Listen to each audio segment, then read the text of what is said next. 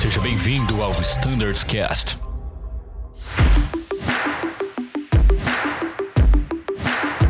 Fala pessoal, sejam todos muito bem-vindos. Meu nome é Danilo e este é o Standards Cast All Fleet, episódio número 2.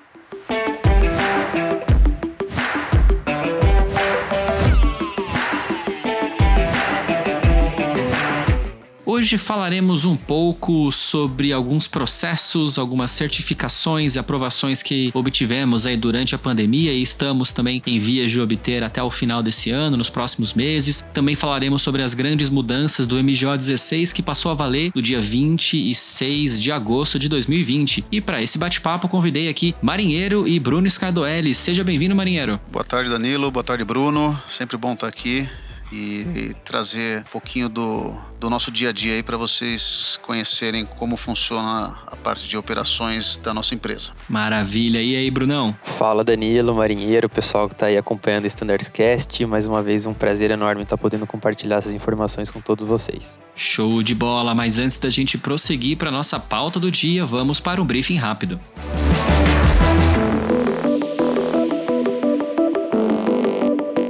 Este podcast foi produzido pela Diretoria de Operações. Qualquer divergência entre os procedimentos descritos aqui e os manuais aprovados, os manuais prevalecerão.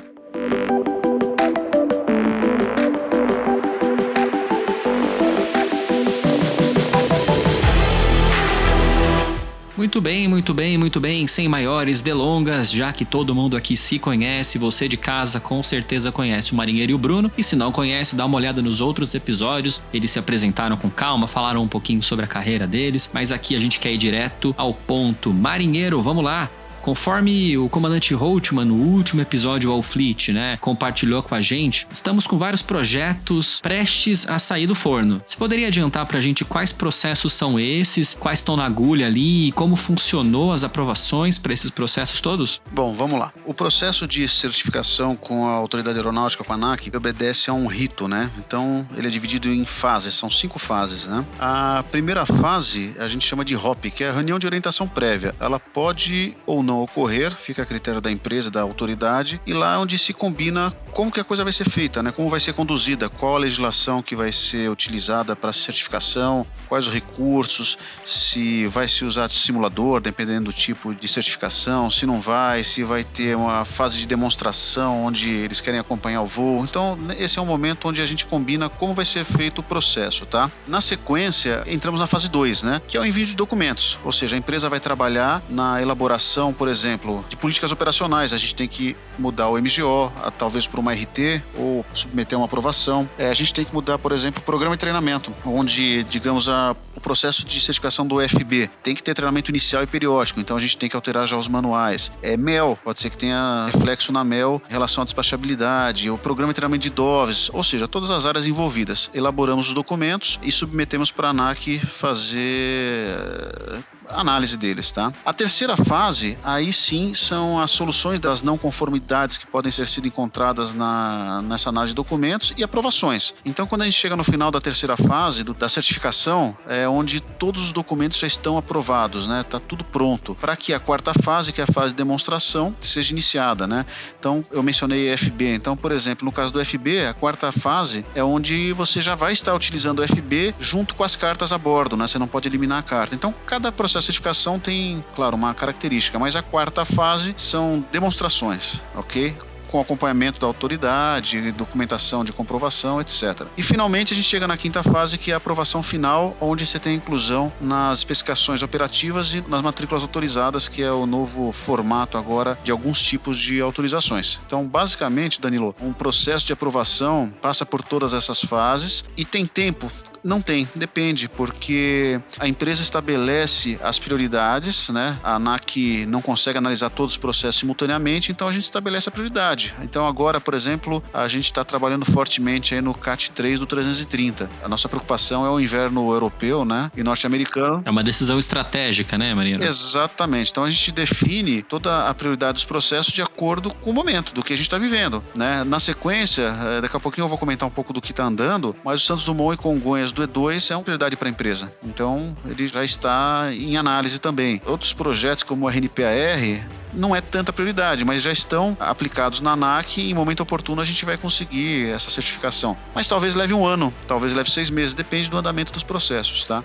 Só como exemplo, Danilo, esse ano a gente conseguiu diversas certificações, tá? Até, vamos pensar, até agosto, a gente teve o RNP4 do 30, RNAV10 do 20, tivemos o CAT2 do 20, tivemos o Barovineve do 20, a aprovação para seguir para a quarta fase de demonstração do EFB do 20, uh, ah, o início do CAT3 do 30, já estamos na fase de demonstração. Ah, sim, o 320 Santos Dumont e Congonhas. Claro, como não falar dessa, é, né? Exato. Então, esse ano foi um ano de conquistas aí. Está sendo, na verdade né? Um ano muito bom, a parceria com a ANAC está andando muito bem, a gente tem conseguido bons resultados, né? Sobre o que está por vir aí, que a gente está trabalhando, né? Que afeta todas as frotas, apesar de nós termos já na nossa CO a aprovação do programa de antigelo de gelo em solo, foi publicada uma nova norma, né? Sobre a padronização dos procedimentos, todas as empresas devem fazer de uma mesma forma, etc. Então a gente tem que se adequar também. Então a gente está desenhando esse programa de antigelo de gelo em solo. E também o PTO 24, que deve em breve receber aprovação, que vai trazer a possibilidade do treinamento EAD para pilotos, assim como comissários também vão iniciar. A gente também, como pilotos, vamos ter uma parte do nosso treinamento EAD à distância, tá? Que legal. É, isso vai ser muito bom, não só pela pandemia, mas até pela logística, né? Então facilita um pouco. Talvez uma parte do treinamento seja à distância, outra presencial. A proposta nossa com a ANAC é que seja a critério da empresa. Então, de repente, esse periódico você faz aqui na Uniazul, o próximo você faz na sua residência e assim por diante.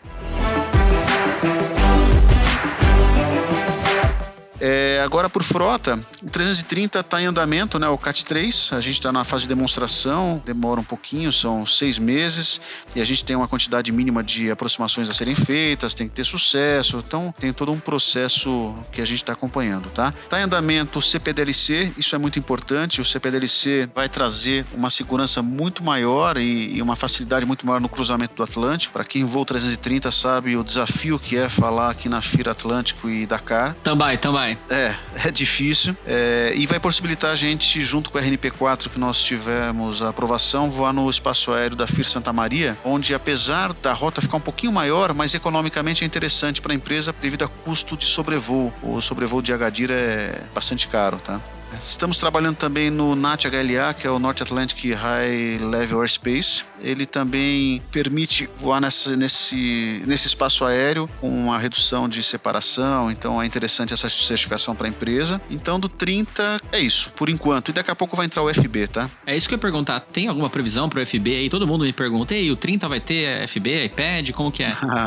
é, todas as aeronaves que são equipadas com Thales, PAD, o projeto acabou. É, migramos aí para o iPad que é um, uma ferramenta que se mostrou muito mais fácil até com a autoridade de certificação, né? O do 320 foi muito rápido o processo com a ANAC, é, em basicamente dois meses a gente já entrou na fase 4 de demonstração, né? Foi muito rápido e eu acredito que na sequência do 20 a gente deve trabalhar no E2 e na sequência também o 30, tá? Que legal. Então, acho que assim, eu diria de curto para médio prazo a gente vai ter agora os, os iPads que vai possibilitar eliminar toda aquela documentação a bordo, aí se eu não me engano, é em torno de 40 quilos que a gente tem de documento aí em cada aeronave. É papel, hein, meu amigo? É papel demais. Né? E assim, quando você tem um trabalho que é muito manual, né, de substituição, de documentação, etc., cara, tem chance de erro, não, não tem como, né? O ser humano erra, né? E quando vem num FB a documentação, você tem recursos eletrônicos de checagem, de garantia, né? Fica muito mais fácil. Então, acho que a qualidade vai melhorar muito para o nosso dia a dia.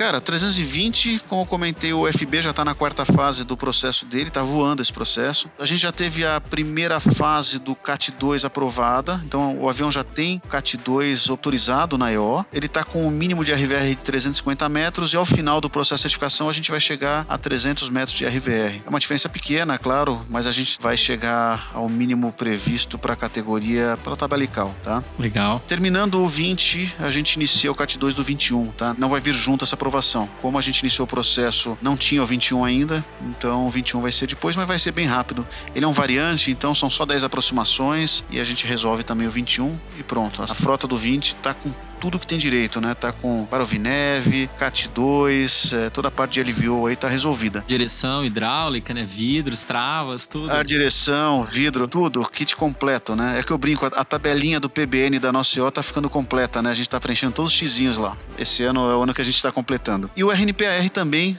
0.3 do 320, a gente também já iniciou o processo. Vai trazer ganho em localidades que tem esse procedimento e é importante, né? Para a empresa, para fins de aumentar a despachabilidade. E depois, terminado o 03, a gente vai aplicar para o 01, que daí traz o ganho para o Santos Dumont, que é muito importante para a empresa. 320 é isso. O EJET, a gente está trabalhando agora no Santos Dumont e Congonhas para o E2, também é importantíssima a certificação para a empresa. A gente está ainda numa fase de ainda acertar alguns pontos, como vai ser conduzida a fase de demonstração, se a gente vai utilizar aeronave, se vai utilizar simulador, ou os dois simultaneamente, se vai ser à distância, se vai ser presencial. Então ainda estamos nessa discussão, mas toda a parte de documentação já foi para a ANAC, então a gente está na fase 3 agora, tá? É, eles vão fazer a análise e enviar as não conformidades se houverem para que a gente feche a documentação. RNPR do E2 também já aplicamos. Os mesmos ganhos aí que a gente tem com o RNPR do E1, os dois vão ficar alinhados, tá? E tem uma certificação nova que a gente vai conquistar para o E1, já iniciamos também os trabalhos, que é o RF Leg. São novos procedimentos que vão ser publicados pelo DCE em, algum curto espaço de tempo, que é muito similar ao RNPAR, né? Você tem a, o procedimento todo em curva, então encurta bastante a distância. Só que tem uma diferença, o RNPAR ele é feito em 0.3 de, de acuracidade, né? Ou 0.1. Esse aí é feito em 1.0, ou seja, ele tem, digamos, uma margem maior de desvio, né? Do seu track, do seu segmento. Por enquanto a ANAC vai aprovar só para as aeronaves que já têm o RNPAR aprovado, porque é uma possibilidade que o FMS tem de realizar, o nosso FMS faz, mas futuramente as outras aeronaves que não têm RNPR também vão poder fazer. Vai ser uma certificação que vai estar incluída na IO também. Então, legal, isso aí vai ser um ganho interessante para a gente, tá? Cara, de processos, é, a gente podia ficar falando aqui talvez por horas, né? Talvez de entrar na minúcia de cada projeto, tem muita coisa legal para falar. Mas como um, um, catado geral de tudo que a gente tem trabalhado e o que está por vir, acho que atingimos nosso objetivo. Que legal, Marinheiro. E assim, uma dúvida que nem estava na pauta, mas eu acho que é legal explicar para o pessoal de casa, né? Você falou muitas vezes a gente, a gente está conduzindo tal processo. Quem é a gente? Quem conduz? Quem trabalha na documentação? Qual é a equipe que se envolve aí para que uma certificação desse tipo que você descreveu, por exemplo, do FB, do 320, ela seja recebida pela Azul? Ok. A área de Fly Standards, ela tem, vamos dizer, subdivisões. Para cada frota, a gente tem pessoas dedicadas, específicas, né, que tem a especialização do equipamento. Então, o 330, o 320, o Embraer, o 37, o ATR, todos têm o seu Fly Standard dedicado, tá?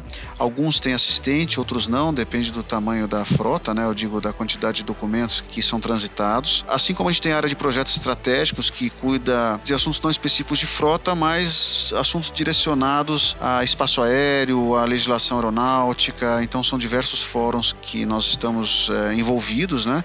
E a gente sempre consegue ganhos aí na nossa operação, né? Um, um, aumento na nossa performance. Temos a área de podcast, é o que vocês fazem, fazem muito bem feito, né? Vocês cuidam dessa área e temos também o pessoal dedicado ao IOSA, né? A parte de auditoria, acompanhamento e a manutenção do nosso certificado de operações, tá? KB Standards também, é, apesar de não estar na minha estrutura, né? Na, na, no organograma, mas a gente trabalha muito junto, então é uma equipe bastante grande aí, cada um focado especificamente especificamente no seu equipamento. Então, somos nós, nós cuidamos desses processos todos de certificação, além de todos o dia a dia dos fly standards, né? Que aí é aquela parte da manutenção da frota, documentação, manual, alinhamento dos procedimentos, contato com a autoridade aeronáutica, contato com o fabricante, resposta aos pilotos. Nós ministramos o standard update, que é aquela aula que nós vamos todo periódico lá falar um pouquinho das novidades. Então, a gente tem um trabalho bastante ativo aí é, no dia a dia das operações da nossa empresa.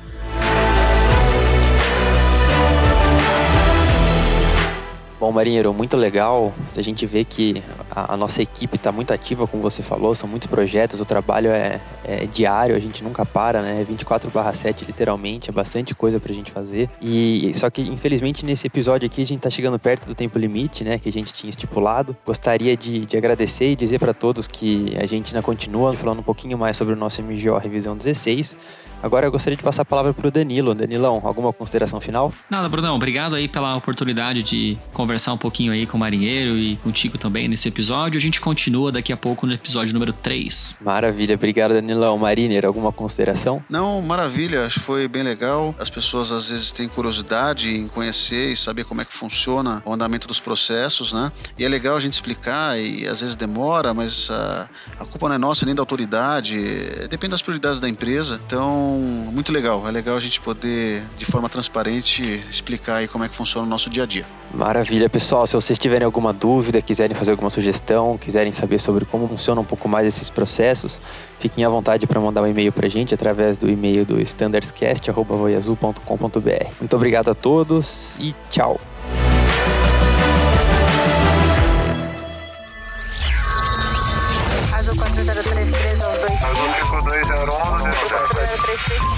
Você ouviu ao Standards Cast.